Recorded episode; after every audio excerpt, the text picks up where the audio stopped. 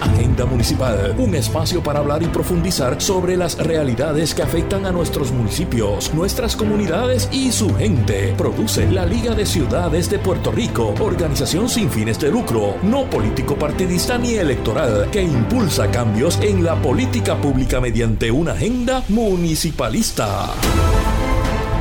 Saludos amigos, bienvenidos a un programa más de Agenda Municipal, un programa de radio de la Liga de Ciudades de Puerto Rico, un espacio para hablar, profundizar y sobre todo dar a conocer las realidades que afectan a nuestros municipios, nuestras comunidades y su gente. Mi nombre es Edgar Gómez, parte del equipo de la Liga de Ciudades de Puerto Rico, una organización sin fines de lucro, no político partidista ni electoral pero política. Política porque planteamos políticas públicas para una agenda municipalista. Y este espacio lo hemos creado para comunicar nuestras agendas, pero sobre todo la realidad de los municipios, sin los cuales no existiría el ente más cercano a la comunidad y el principal proveedor de servicios esenciales en la isla. Estamos transmitiendo a través de Radio Isla 1320 y Borinquen Radio 680 y pueden seguirnos en nuestras redes sociales y en nuestra página web www.ligadeciudadespr.com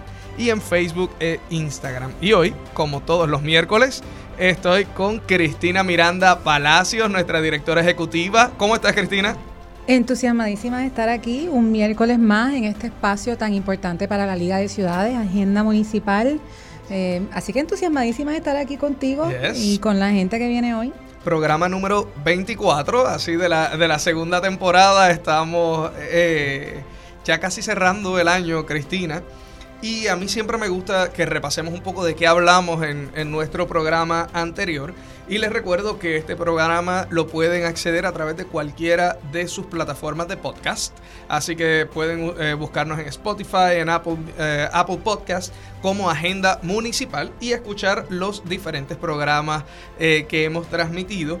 Y en el programa anterior estuvimos hablando de Fíticas, ¿verdad? Que es el fideicomiso de tierras agrícolas. Cristina, ¿y qué es, de qué trata el fideicomiso? Pues mira, estuvimos aquí con, con Mariolga, una gran mujer puertorriqueña, una gran profesional, una gran aliada, hablando de lo que es el fideicomiso. Es uno de los fideicomisos que existe en Puerto Rico. Está el del Caño Martín Peña, está el de Río Piedra, eh, está también para la naturaleza. Y entonces este fideicomiso lo que busca es preservar y proteger tierras agrícolas para poder tenerlas a la disposición de agricultores, ¿verdad? Sabemos que la agricultura es uno de los trabajos más importantes o debería de ser uno de los trabajos más importantes porque las manos que cosechan son las manos que nos alimentan.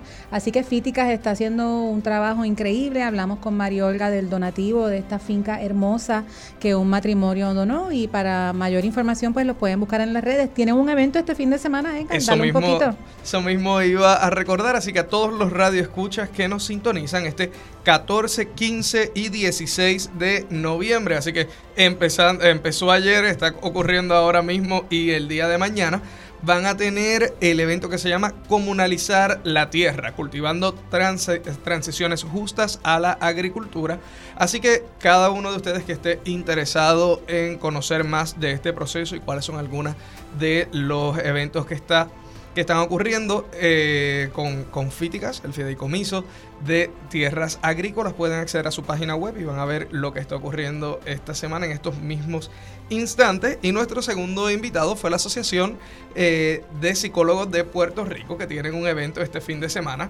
Juega, ríe y sueña por los derechos de la niñez de una de la tarde a 5 de la tarde en la plazoleta del Popular Center, aquí en, en San Juan, en la avenida Luis Muñoz Rivera. Y es un evento donde va a haber talleres, espectáculos, clínicas de salud para los niños. Va, a haber entretenimiento para los niños eh, que tienen eh, pocos años y para los que todavía en su corazón se sienten niños exactamente, como todos los que estamos aquí. Así que este domingo 19 de noviembre libre de costo la participación en el evento y también libre de costo el estacionamiento. Así que los invitamos a todos a que participen de este evento. Cristina, ¿algo más que, fue, es importante que recalquemos de nuestro eh, episodio pasado? No, pienso que la rescatar que estamos en Spotify, como me gusta decir a mí, en Apple Podcast, y yo lo vi y me impresioné un montón, me gustó mucho.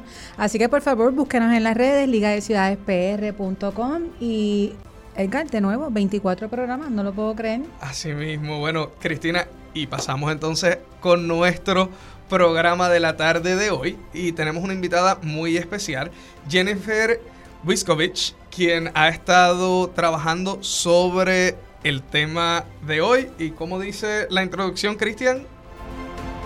En la calle hablan. Y en la calle hablan, Cristina, de el calor que hizo este año. Es noviembre.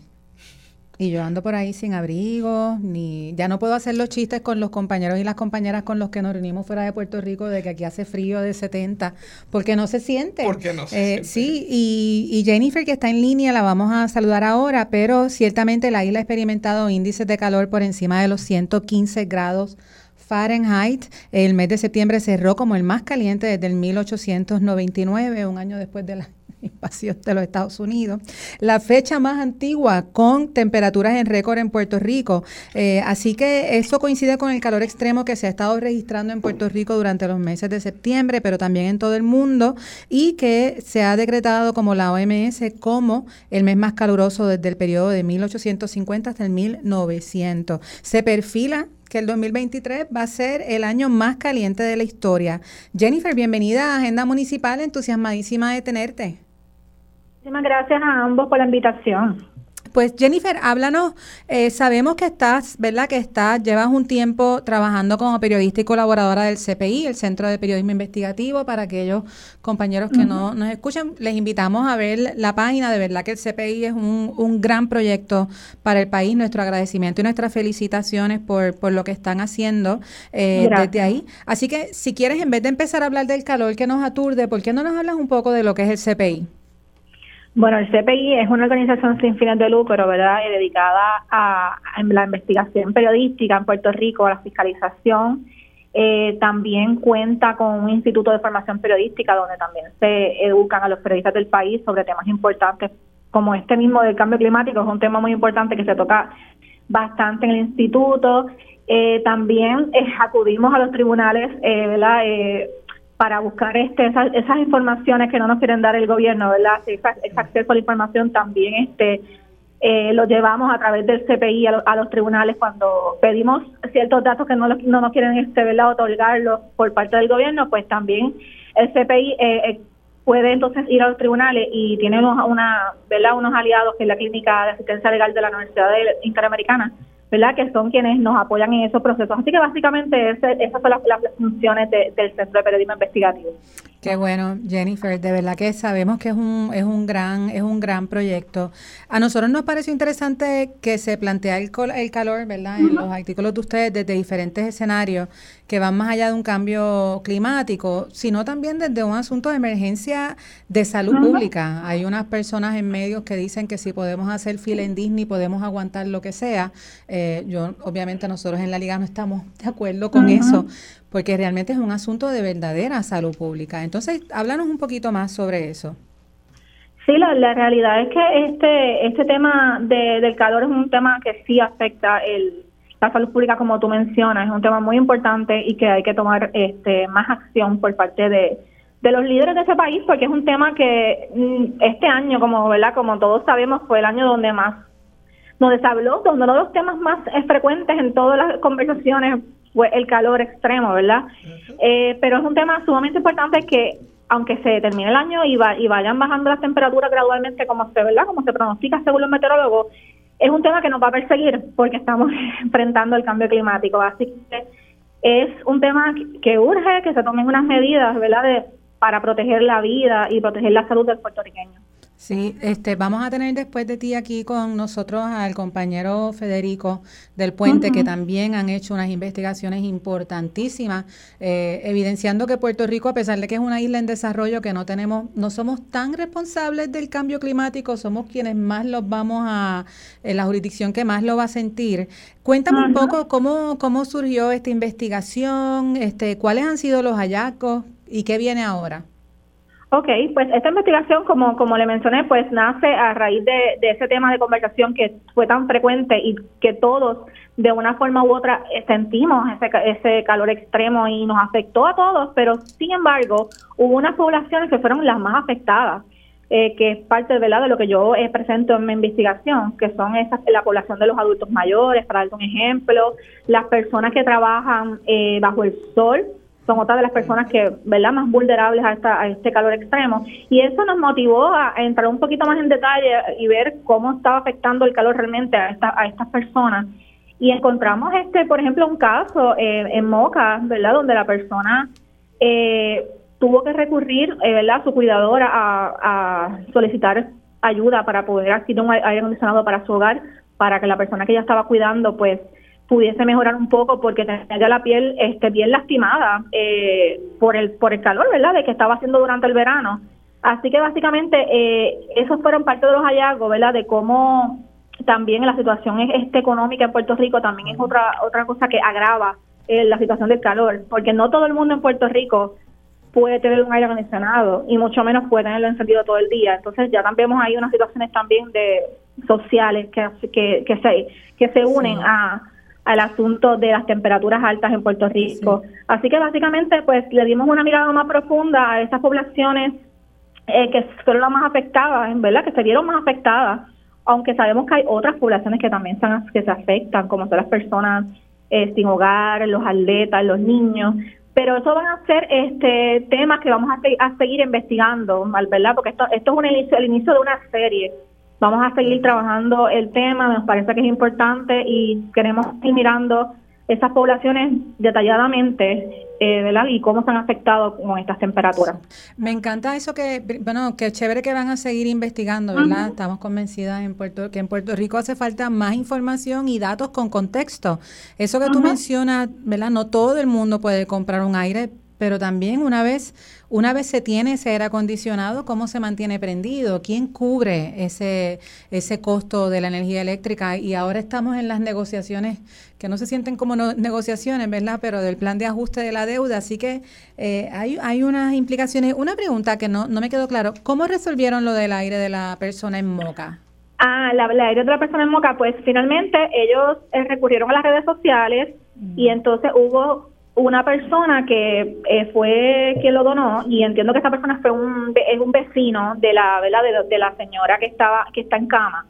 Él lo donó finalmente se le pudo instalar a la señora y yo estuve en su casa yo la la visité verdad este y verdad según su cuidadora pues el, el su piel ha mejorado muchísimo desde que tiene el aire acondicionado Qué bien. Te pregunto eso porque muchas veces los municipios son los que asumen eh, este, este tipo de apoyo, ¿verdad? Pero con recursos muy, muy limitados, ¿no? Sabemos que, por ejemplo, el, el, ajuste, el plan de ajuste de la deuda va a tener una, un impacto nefasto en la ciudadanía, pero también en los gobiernos eh, locales. Mira, te hago una pregunta, Jennifer, como periodista, como investigadora, ¿cuán importante ha sido para ti atender este tema eh, y, y cómo ha calado? Para mí ha sido sumamente importante atender este tema porque yo pienso que a pesar de que fue un, una situación que se habló mucho, que se ha hablado muchísimo en este año. Se hablaba todo el tiempo del calor y del calor, pero nadie le ponía rostro, ¿verdad? Nadie le ponía este eh, una, una cara a esto que estaba pasando. Entonces yo quería ver quiénes de verdad eran las personas que se estaban afectando, porque no todos se afectan por igual por el calor, porque no todos tienen eh, ¿verdad? el, la dicha, o de, por decirlo de alguna forma, no sé, de poder tener un aire acondicionado en su casa, tenerlo encendido. O sea, no todo el mundo se afecta por igual con estas temperaturas. Y yo quería indagar un poquito más en quiénes eran esas personas que de verdad, de verdad se estaban afectando con esta situación. Y para mí fue sumamente importante como periodista poder, poder este, ¿verdad? Eh, ir más a fondo y, y hacer un reportaje donde se expusieran esas poblaciones y también donde se indagara un poco qué estaba haciendo el gobierno con esto. Y por para mi sorpresa como periodista pues realmente no hay mucho que estén haciendo todavía este sobre el tema. Por eso yo pienso que hay que seguir trabajando y hay que seguir este abogando porque se hagan tomen medidas para para poder proteger la salud de los puertorriqueños porque como mencioné ahorita esto es un tema que nos va que vamos a seguir con él. Así que hay que que seguir este hablando del tema y por eso yo me, me, me propongo seguir investigando y, y dándole rostro al tema del calor. Mira, Jennifer, ¿y recibiste mucho insumo de la gente? ¿Hubo con la investigación? ¿Hay interés de, participar? Sí, tengo muchísimas personas que después de la, del reportaje ¿verdad? inicial, pues tengo en lista, ¿verdad? En una agenda, debo decir, eh, para llamarlos, porque sí, tengo personas que se han visto afectadas directamente.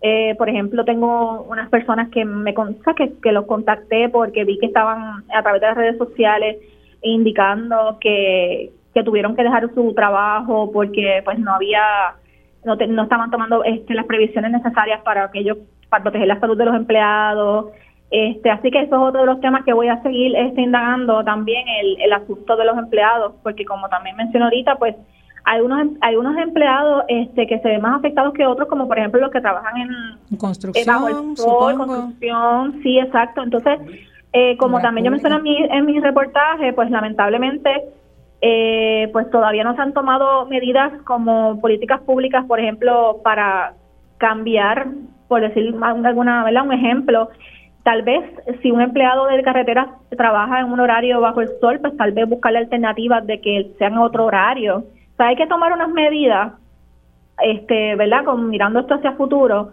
para proteger también a los empleados. Sí, pues, eh, Jennifer, sí, este, me encanta lo que estás diciendo porque tiene diferentes niveles, ¿verdad? O sea, no es solamente el calor como un asunto de salud pública, no es solamente el calor como un asunto de calidad de vida, de bienestar, de cómo estamos. Eh, está el asunto de cómo se, se intercala esto con la realidad fiscal y la realidad material de nuestras comunidades más vulnerables, porque es como la interseccionalidad o la complejidad de todas las crisis y entonces a eso se le añade el calor. Afortunadamente existen grupos como Periodismo Investigativo que están haciendo esta serie eh, para aquellas personas que no conozcan la página es periodismoinvestigativo.com. Pueden ir a las redes del CPI, periodismoinvestigativo.com y la noticia de Jennifer está más o menos en el medio de la página pero estoy segura de que aquellos y aquellas que no han entrado a la página, cuando entren van a pasar un buen rato ahí, porque hay, hay mucho que compartir. Así que Jennifer, gracias por estar con nosotros en Agenda Municipal. Cuando tengas la otra serie lista, por favor, nos avisas la otra publicación para que venga. Y hablemos un poco luego fuera de, llamada de cómo podemos colaborar, porque sabemos que el CPI realmente está haciendo cosas muy, muy importantes, dando la batalla. No siempre se gana en las cortes, pero el hecho de que la justicia no, no falle del lado correcto no quiere decir que no hay que dar la pelea. Así que nuestro agradecimiento por todo el trabajo que hacen desde el Centro de Periodismo Investigativo. Muchísimas gracias. Gracias, Jennifer. Bueno, y con nosotros estuvo Jennifer Wiskovich, quien es periodista del Centro de Periodismo Investigativo. Estaba hablándonos de el reportaje sobre el, el calor, ¿no? El caliente calor. el caliente calor, eh, que tenemos en la isla. Y con nosotros se encuentra el, nuestro amigo y colaborador de El Puente, Federico Cintrón, director del programa El Puente. Bienvenido, Federico.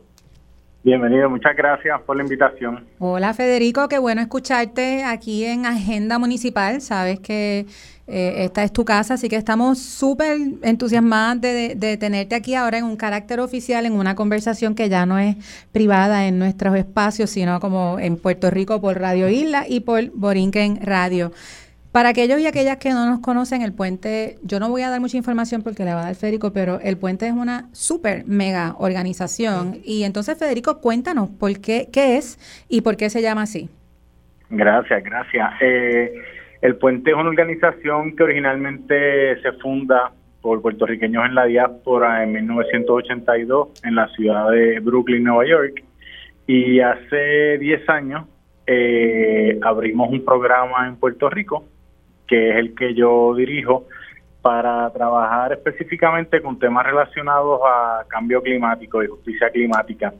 Y desde esos 10 años, pues hemos venido insertándonos en la discusión pública eh, para atender temas de justicia climática dentro de colaboraciones educativas con escuelas, eh, formación de jóvenes, con una jornada de activismo que corremos en los veranos tenemos otra sección de nuestro trabajo que se enfoca en la preparación para emergencias comunitarias y ahí trabajamos con seis comunidades distintas alrededor de Puerto Rico.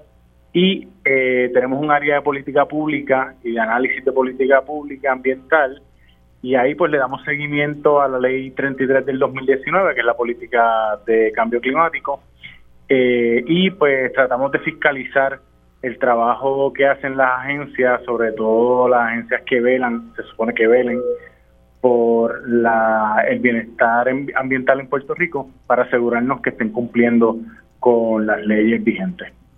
Casi nada, casi nada. Eh, Federico, sabemos que, ven acá, no sé, no, no creo que lo llamaste, pero ¿por qué es que se llama el puente? Ah, pues eh, el puente queda físicamente eh, en una de las entradas del puente de Brooklyn en los Estados Unidos y de ahí es que adopta eh, la organización el nombre eh, el nombre que le damos, el, puente de Williamsburg, que es el puente que pasa por el frente de donde está el edificio central de la oficina. O sea que es un puente literal y, Metafórico. y metafórico, porque nos están, nos están uniendo. Eh, Federico, yo, yo creo que sé esta contestación a esta pregunta, pero te la voy a hacer a ti. ¿Cuán importante tú dirías que ha sido la organización y la aportación de ustedes para la justicia climática en Puerto Rico? Bueno, no seas humilde, no seas humilde.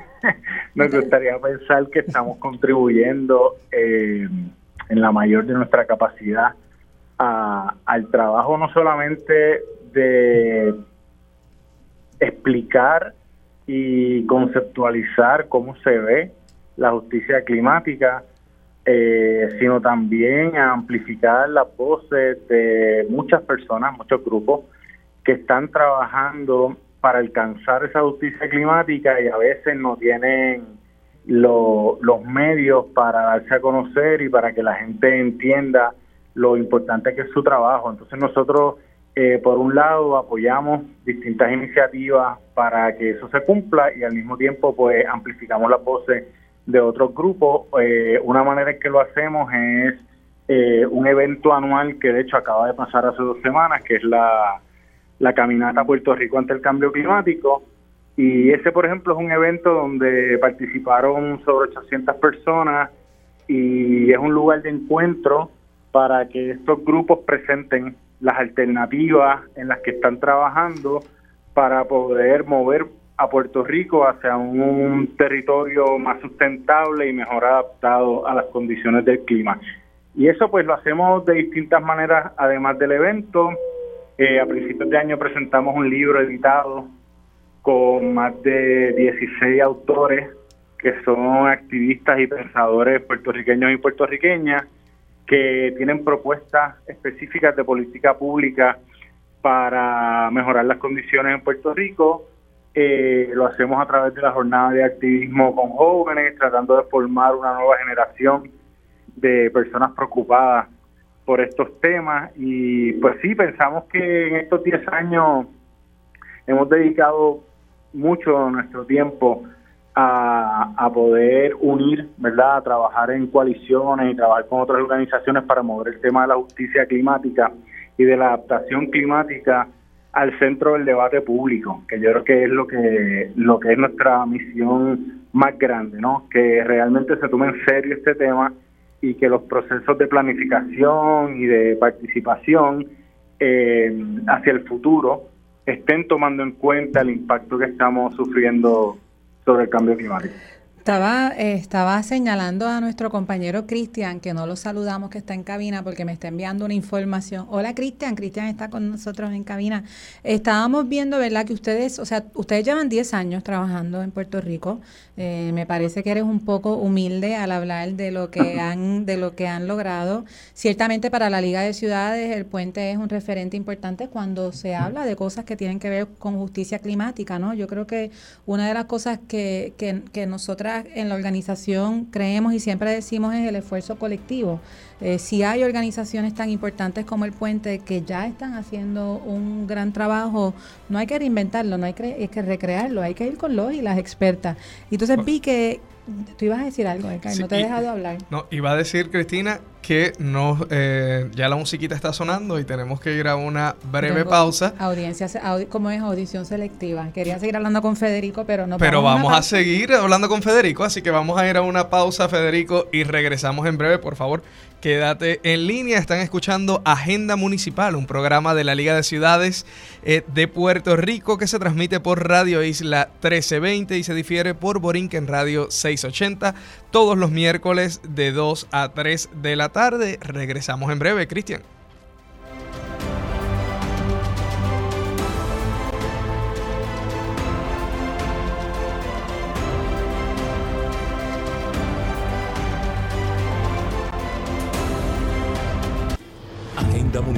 Un espacio para hablar y profundizar sobre las realidades que afectan a nuestros municipios, nuestras comunidades y su gente. Produce la Liga de Ciudades de Puerto Rico, organización sin fines de lucro, no político partidista ni electoral, que impulsa cambios en la política pública mediante una agenda municipalista.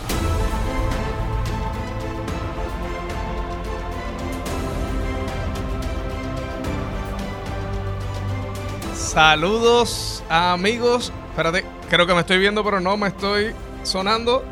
Sí, ok. Eh, saludos amigos. Habla Edgar Gómez y estamos en Agenda Municipal, un programa de radio de la Liga de Ciudades de Puerto Rico.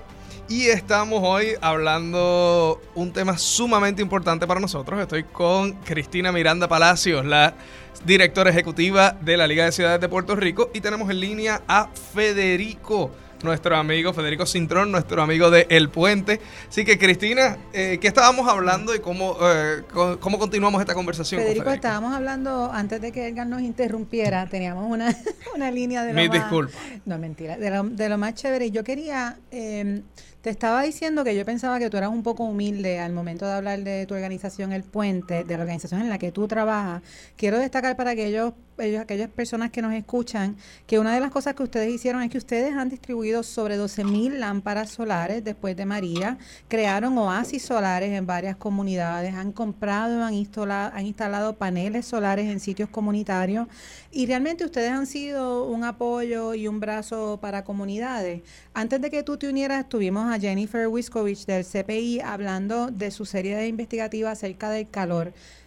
Cuéntanos cuál es la relación del puente con el calor, cómo, cómo ustedes lo ven, cómo ustedes lo comunican. Pues mira, interesante que me hagas esa pregunta porque este año nosotros decidimos que se iba a ser uno de nuestros temas principales que queríamos resaltar en nuestros programas, tanto en el programa educativo como en el programa de las comunidades, queríamos asegurarnos que la gente primero entendía la relación de los cambios en temperatura con el calentamiento global, ¿verdad? Porque vivimos en una isla tropical y la gente piensa que siempre hace calor, eh, pero es importante eh, ir un poquito más a fondo, ¿verdad? Y explicar que sí han habido unos cambios y que esos cambios nos están impactando de manera distinta a como hemos sentido el calor anteriormente. Y entonces cuando uno empieza a hablar con la gente y la gente empieza a reflexionar sobre eso, se da cuenta que en sus mismas vidas y en los espacios que utiliza, que habita, pues está viendo esas diferencias. Y así que ese es una primera primer trabajo que siempre hacemos, que es poder vincular esos impactos al conocimiento científico, eh, para que la gente tenga mayores herramientas y entienda lo complejo de, estos problemas, ¿no? Eh, y así pues lo hemos hecho durante todo este semestre. Ahora mismo, de hecho, estamos trabajando en una encuesta en el área de Río Piedra, que es donde está nuestra oficina, eh, precisamente para preguntarle a los residentes, a los comerciantes y a los estudiantes de la Universidad de Puerto Rico cuál ha sido su experiencia eh, con el calor en estas áreas, cuáles son las áreas que piensan que utilizan para poder lidiar con el calor, por ejemplo, eh, y también cuáles son algunas de las soluciones que pueden pensar para poder aplicarlas, ¿no? Como un próximo paso a esa encuesta, a ver cuáles de esas alternativas son unas que nosotros podemos apoyar para convertirlas en realidad. Así que el tema del calor eh, es uno de los que más la gente está percibiendo, de los que más se está hablando, eh, pero como nosotros siempre decimos, no podemos tomar estos temas cuando ocurren como cosas aisladas, sino que tenemos que comenzar a pensar como país en estos temas de manera planificada, de manera a largo plazo, de manera que las acciones que tomamos realmente transforman la manera en que hacemos vida en este país y la manera en que nos protegemos y nos adaptamos para estos cambios. Sí, y una de las cosas que a mí me gusta mucho, Federico, del trabajo de ustedes es que ustedes simplifican y como lo ponen sencillo de entender, algo que podría ser tan abrumador como el cambio climático, ¿verdad? Como el asunto, pero ustedes lo explican de una manera que es eh, fácil de entender y fácil de fácil de comunicar. Nosotras en la liga respetamos mucho el trabajo de ustedes y usamos mucho las investigaciones, el hecho de poder ir a actividades, hablar de la importancia del municipalismo, pero también informado por ustedes como aliados claves, pues fortalece y, ¿verdad? Eh, solidifica lo, lo, que hacemos, porque nosotras en la liga no somos obviamente expertas en justicia climática y como mencionaba hace un tiempo, la idea es hacer este, estos espacios colectivos mira, me puedes entrevistar a mí, a mi compañero, a mi hija, vivimos en Río Piedra, yo te puedo dar, yo te puedo contestar, pero una de las cosas que te quería preguntar cuando te escuchaba, en la Liga nosotras también creemos que el asunto del espacio público, de la cultura, del arte, es un asunto también de justicia social. Y te lo traigo conectado porque en estos momentos de calor excesivo, que no podemos estar en las casas, que no, ¿a dónde vamos? ¿A dónde, dónde va la gente? ¿Dónde nos refugiamos? Entonces, ¿has visto algo acerca de propuestas sobre eh, protección de espacios públicos, creación de espacios comunitarios? ¿Qué está diciendo la gente? ¿Cómo lo solucionarían? Bueno, antes de pasar a eso, te quería comentar que lo que mencionas de la manera en que tratamos de comunicar estos problemas bien complejos es una muy intencionada eh, y es una que discutimos constantemente en nuestro equipo yo tengo un equipo de personas maravillosas que son educadores y educadoras, todas en sus capacidades eh, profesionales, además de que es muy diverso, tenemos gente de ciencias ambientales, tenemos gente de educación, tenemos gente de trabajo social, tenemos gente de derecho. Y hemos, en la experiencia que hemos tenido, sabemos lo importante eh, que es poder hablar a la gente de manera eh, que se puedan entender cosas que de otra manera y que históricamente el tema de cambio climático ha sido dominado por científicos que lo hablan en términos muy técnicos eh, y eso ha sido uno de los retos más grandes que se le ha criticado al movimiento climático alrededor del mundo, así que nosotros lo hemos hecho muy consciente en el trabajo que hacemos. Entonces, volviendo a las iniciativas, en San Juan particularmente, eh, lo primero es que los centros urbanos relacionados al calor se convierten en trampas de calor y una de las críticas más grandes que se ha hecho es que la deforestación de los centros urbanos pues empeora eh, nuestra capacidad de poder responder a esto. Así que una de las propuestas que se ha, que varios grupos han señalado eh, es la reforestación de las zonas urbanas. En San Juan, por ejemplo, hay un mapa bien interesante que un, investigador presentó los otros días que demuestra, compara el mapa de San Juan térmico con el mapa de San Juan de forestación. Y coincide exactamente las áreas que tienen mayor eh, vegetación son aquellas donde la temperatura es más baja. Y las áreas que donde hemos construido casi al 100% son las áreas donde la temperatura es más alta.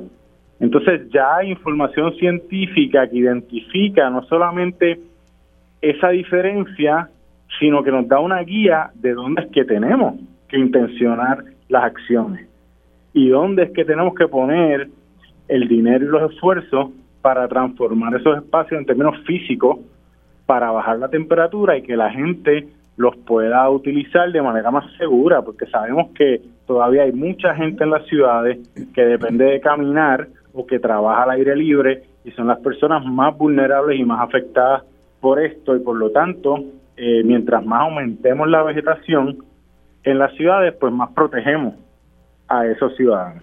Así mismo eh, Federico, de verdad que eh, les felicito, el trabajo que hacen es increíble. Estuvimos colaborando con ustedes. ¿Por qué no nos hablas un poquito ahora del plan eh, que estuvimos revisando? Una mínima parte, porque es un plan, es un plan gigante. Nos quedan unos minutos, pero ¿nos quieres compartir algo sobre el plan de cambio climático?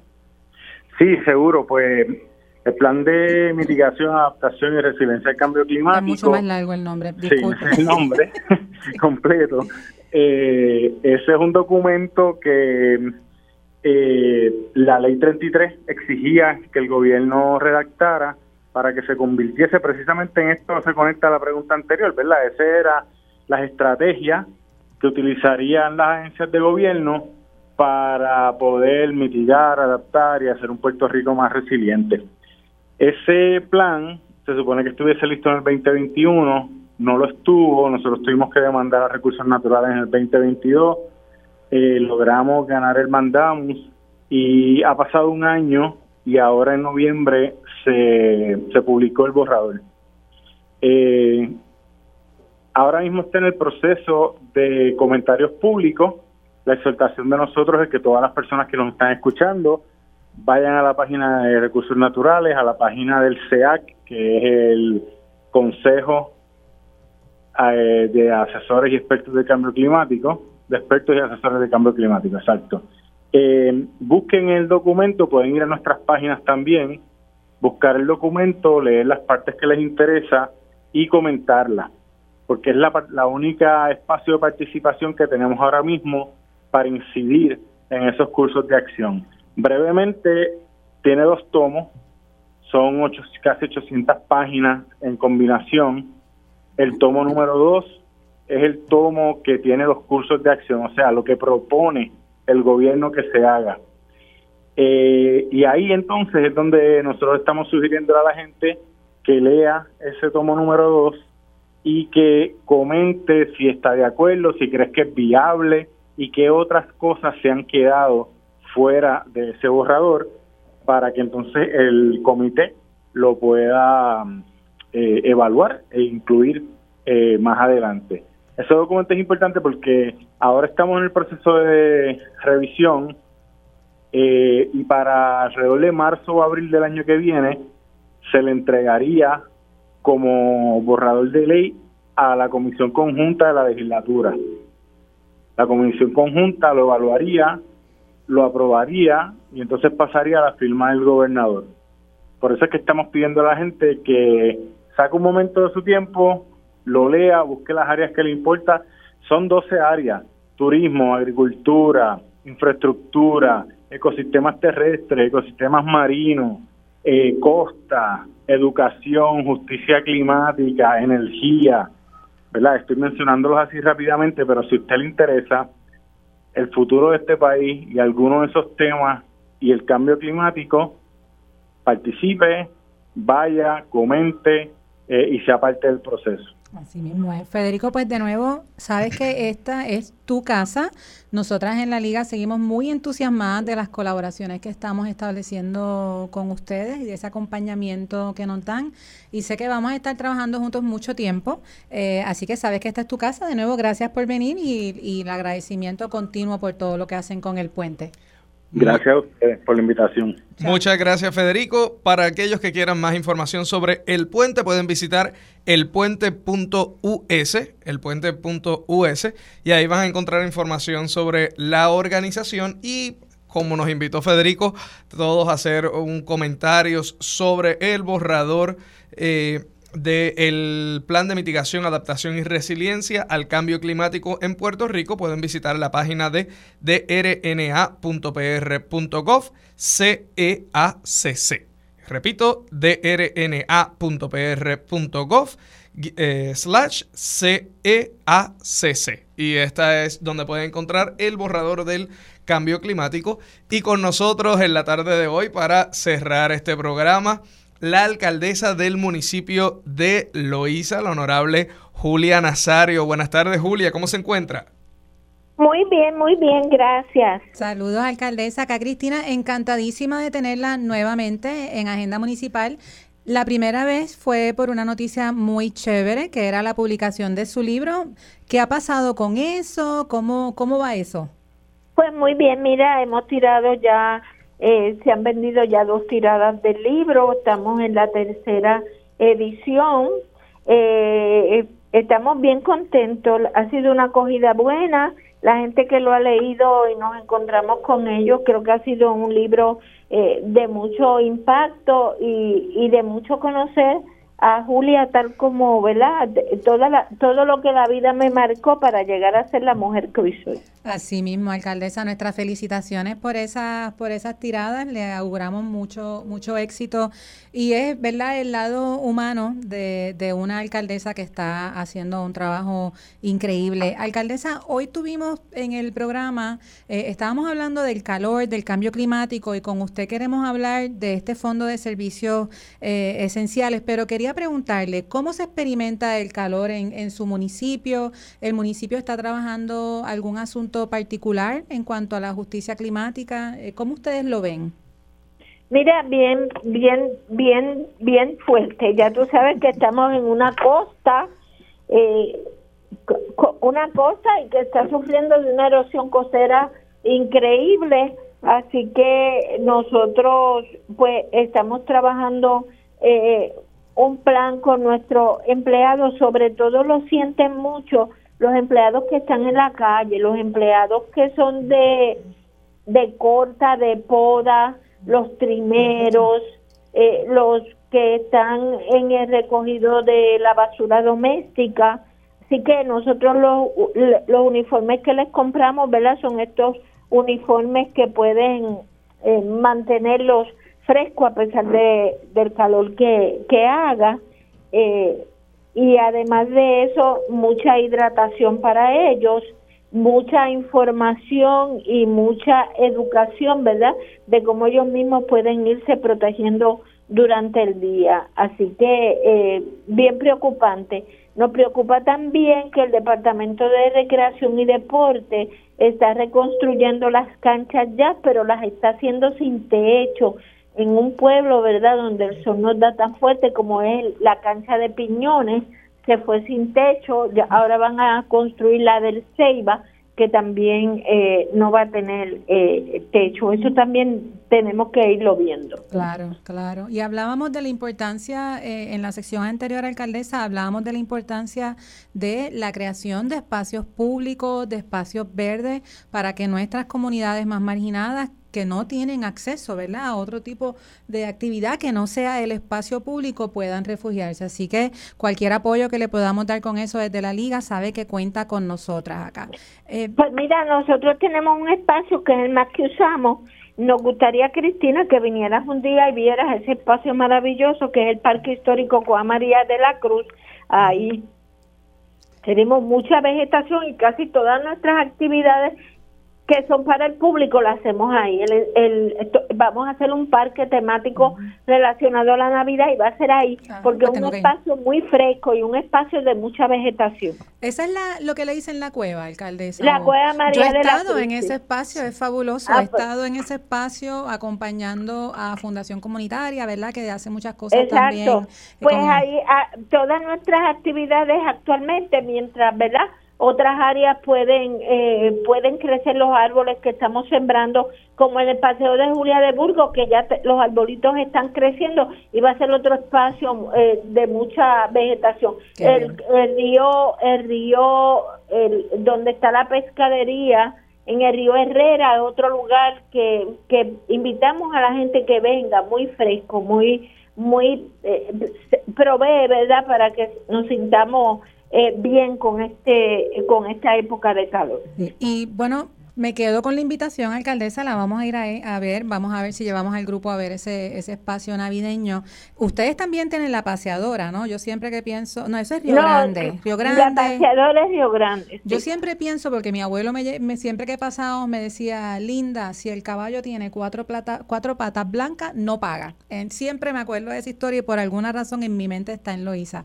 Pues, alcaldesa, de un tema complicado a un tema más complicado. Eh, este, esto que está pasando con las reglas del juego de los municipios, la eliminación nefasta del fondo de equiparación, sabe que en la liga nos hemos, eh, nos hemos opuesto a eso. Estamos esperando todavía una decisión del Tribunal Apelativo en Boston acerca de nuestra demanda, eh, que sería justicia a los municipios. Y ahora la lentitud con este fondo que se creó para yo pongo en comillas lo de ayudar, ¿verdad? Porque yo no creo que estos fondos sean para ayudar a los municipios, estos fondos son para viabilizar las tareas que hacen los municipios. Lo, eh, eh, realmente no es ayudar, sino, eh, ¿verdad? Es, es un vehículo para poder seguir dando servicios esenciales a los residentes de cada municipio. Así mismo.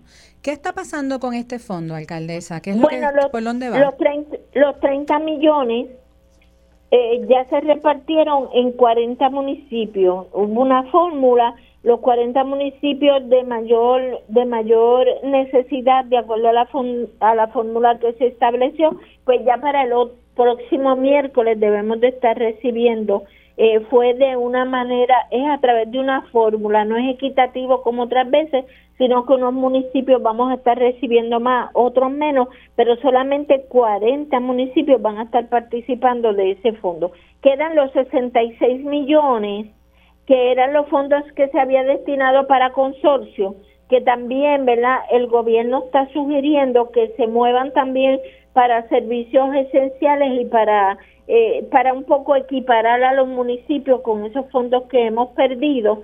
el gobierno está sugiriendo que se repartan unos 60 millones y que 6 millones se utilicen entonces para trabajar con problemas, eh, con situaciones que tenemos que darle prioridad como solo los lo albergues para animales y el reciclaje en Puerto Rico. Está bien. Y alcaldesa, ¿usted cómo se siente con, con este fondo? ¿Usted cree que este fondo es un fondo que da justicia a los gobiernos municipales que son los primeros proveedores de servicios? ¿Es suficiente? ¿Hace falta más? Eh, bueno, ¿verdad? También los municipios, y yo creo que estás conmigo en eso también, tenemos que ir buscando fuentes de ingresos, ¿verdad? Menos dependencia, eh, más acción pero ciertamente eh, los municipios hacen muchas cosas que le toca al gobierno central, así que es poco lo que recibimos, ¿verdad? Teniendo en cuenta que nosotros hacemos un trabajo que le toca al gobierno central y que ellos tienen el dinero, pero nosotros lo hacemos y no nos pasan recursos. Así mismo es. Sí, yo, nosotras en la liga, eh, ¿verdad? Viendo, viendo esto de la eliminación del fondo de equiparación, nuestros análisis establecen que al final de este año fiscal 43 municipios van a estar fiscalmente inviables eh, y la inviabilidad lo que quiere decir es que no van a tener suficientes fondos para operar, ¿verdad? Entonces, eh, en estos 43 municipios vive una tercera parte de la población del país. Este fondo que se está creando no es un fondo sustitutivo del fondo de equiparación y por otra parte, la Junta de Control Fiscal cuando aprobó en su plan fiscal, creo que fue del 2017, la eliminación del fondo de equiparación planteaba la creación de un nuevo fondo que iba a sustituir eso. Entonces, eh, siempre nuestra invitación a la red audiencia es a que cuando piensen en las asignaciones que dan el gobierno central, no se vea como una dádiva, como una asistencia. Este es el dinero de nosotros y nosotras como contribuyentes que se redistribuye. Eh, entonces, ¿usted tiene alguna invitación especial eh, para el país con este asunto? ¿Algo más que quiera compartir acerca de la importancia de, si bien los municipios es importante que generen fuentes de ingresos, estoy completamente estamos ahí súper alineadas, pero también el asunto de la justicia en la asignación de los recursos desde el gobierno central al gobierno municipal. Pues mira, yo el llamado a la ciudadanía es, ¿verdad?, que busquen información. Los ciudadanos no tienen idea, Cristina, no tienen idea de lo que cuesta. Por, te voy a dar un ejemplo, el recogido de escombros. Nosotros en Loiza, que un municipio pequeño, gastamos el año pasado 500 mil dólares en recogido de escombros. Este año ya vamos por una cifra más o menos igual. Y la gente, ¿verdad? Eh, como que exige que eso lo tenemos que hacer de manera concurrente cuando, ¿verdad? Es un servicio bien costoso para municipios como nosotros que apenas tenemos vehículos. Y yo creo que sí tenemos que darlo, pero por eso tenemos que hacer consciente a la ciudadanía que defienda a los municipios para que esos fondos lleguen, ¿verdad? Para que nos puedan equiparar y nosotros poder seguir dando ese servicio que es tan esencial porque está atado hasta la salud. Así mismo es. Alcaldesa, sin municipios no hay país. Y yo creo que mucha gente aquí no sabe que los municipios estaban antes que el gobierno central, antes de que llegaran eh, los estadounidenses como parte de la, de la invasión. Así que los municipios son la primera cara. Le damos las gracias, alcaldesa, la vamos a ir a visitar, vamos a estar coordinando eso por allá. Nos encanta siempre tenerla en el programa. Sabe que esta es su casa y que aquí puede venir a, compartir cuando tenga alguna noticia de ese hermoso municipio que es Loíza, que yo creo que es una de las joyas que tenemos en este país. Exacto. Excelente. Muchísimas gracias, eh, alcaldesa. Con nosotros estuvo la honorable Julia Nazario, alcaldesa del municipio de Loíza. Estábamos hablando sobre el tema de la eliminación del fondo de equiparación eh, y la de redistribución del fondo eh, nuevo que se ha creado y el fondo de emergencia de, de servicios de emergencia. Así que con esto, Cristina, llegamos al final de nuestro programa número 24 de Agenda Municipal. Nos vemos aquí el próximo miércoles, nuevamente de 2 a 3 de la tarde. Y para todos aquellos que nos sintonizan, están escuchando Agenda Municipal, un programa de radio de la Liga de Ciudades de Puerto Rico que se transmite por Radio Isla 1320 y Borinquen Radio 680. Y si usted tiene o quiere más información sobre lo que la Liga de, de Ciudades hace, puede visitar ligadeciudadespr.com y ahí va a ver las diferentes eh, investigaciones que hemos hecho, los reportes que tenemos y un poco de nuestra historia y trasfondo y van a poder acceder a nuestras redes sociales en Facebook, Instagram y también en x.com. Así que y ahora por Spotify, yo estoy fascinada con lo de los podcasts. Es cierto, Cristina. Y Apple, Apple, Apple, Apple Podcast, es correcto, Cristina. Pueden escuchar todos los programas de esta temporada a través de Spotify Podcast y Apple Podcast. Así que nos veremos la próxima semana en otro programa más de Agenda Municipal. Buenas tardes.